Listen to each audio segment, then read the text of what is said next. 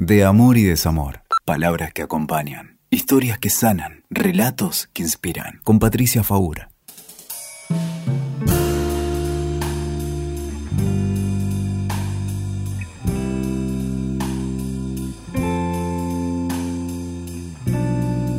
Hola. Hoy es domingo, se anuncia un domingo de sol precioso, de este sol de otoño que nos viene acompañando. Es el día 52 de esta cuarentena. Y sabes que pensaba en algo que escuché estos días, que escuché muchas veces, que me pasó también, en una expresión extraña que es la de los sentimientos encontrados. Viste que a veces decimos, tengo sentimientos encontrados cuando dos sentimientos opuestos pelean entre sí. A tal persona, no sé, la quiero y no la quiero, o siento amor y odio. Parece que fueran sentimientos que chocan, que se pelean. Pero también pensaba en la ambigüedad de las expresiones, porque también sentimientos encontrados pueden ser sentimientos que estaban perdidos y que encontramos que los encontramos por ahí, en estos días en un cajón, que los desempolvamos. También pueden ser dos sentimientos que van por ahí y se encuentran y se hacen amigos. Lo cierto es que en todos estos días hemos pasado por un abanico de sentimientos, incluso en el mismo día, de emociones, ¿Quién no se encontró con el miedo? Te encontraste con el miedo a la muerte, a la enfermedad, al contagio, a la soledad, al futuro. Con un miedo que en algunos momentos fue útil para cuidarte y lo es. En otros momentos es irracional y no te ayuda. Te encontraste con la angustia, Seguramente hubo y hay, y tal vez habrá, momentos de angustia a los que no les podés poner palabras. Son sensaciones corporales, viscerales, de opresión en el pecho, del corazón que se acelera. Te encontraste con la ansiedad, tal vez la, la vedette de las emociones de este tiempo, porque la ansiedad, ya lo sabemos, va de la mano de la incertidumbre, ¿Y qué más incierto ha sido que este tiempo? De no saber cuándo termina, cómo va a seguir, cómo va a ser el mundo que quede, qué va a pasar con los nuestros, en qué quedarán nuestros amores, cómo cambiarán. Te encontraste con el desconcierto, el estupor, la desolación.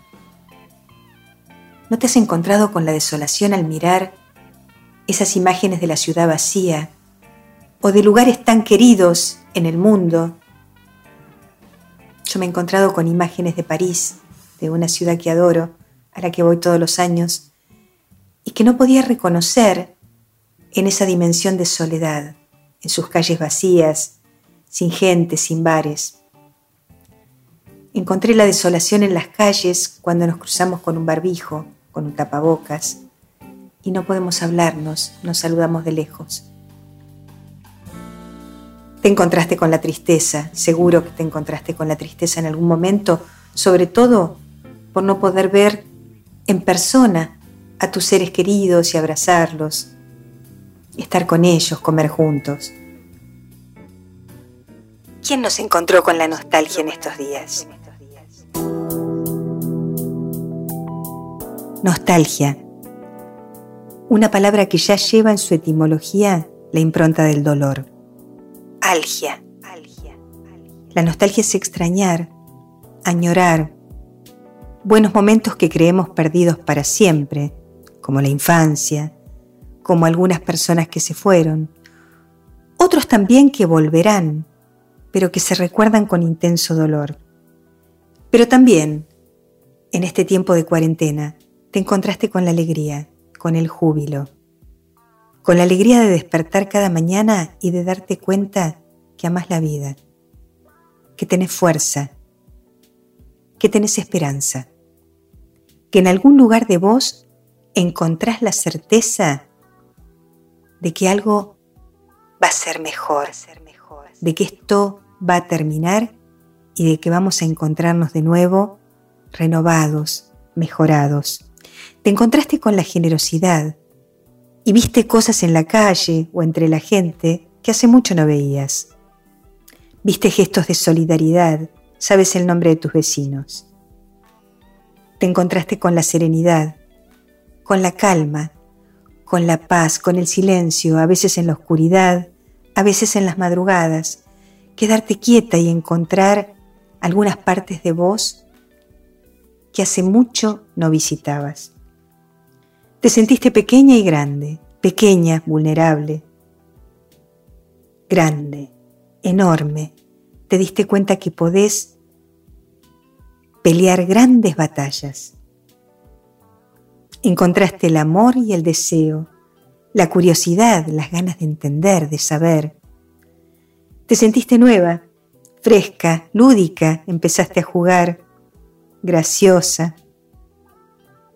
Y así tus sentimientos se encontraron, chocaron, se amigaron y se volvieron a encontrar. Y pariremos nuevas emociones. ¿Te acordás que alguna vez te hablé de lo que es un oxímoron? Un oxímoron es una hermosa figura literaria donde dos opuestos se reúnen para dar lugar a un tercer concepto nuevo y diferente. Eso es lo que vamos a parir. Nuevas emociones que aún no tienen nombre. Vamos a tener que inventarle un nombre nuevo. Te invito. ¿Te animás? Escuchaste De Amor y Desamor. WeToker. Sumamos las partes.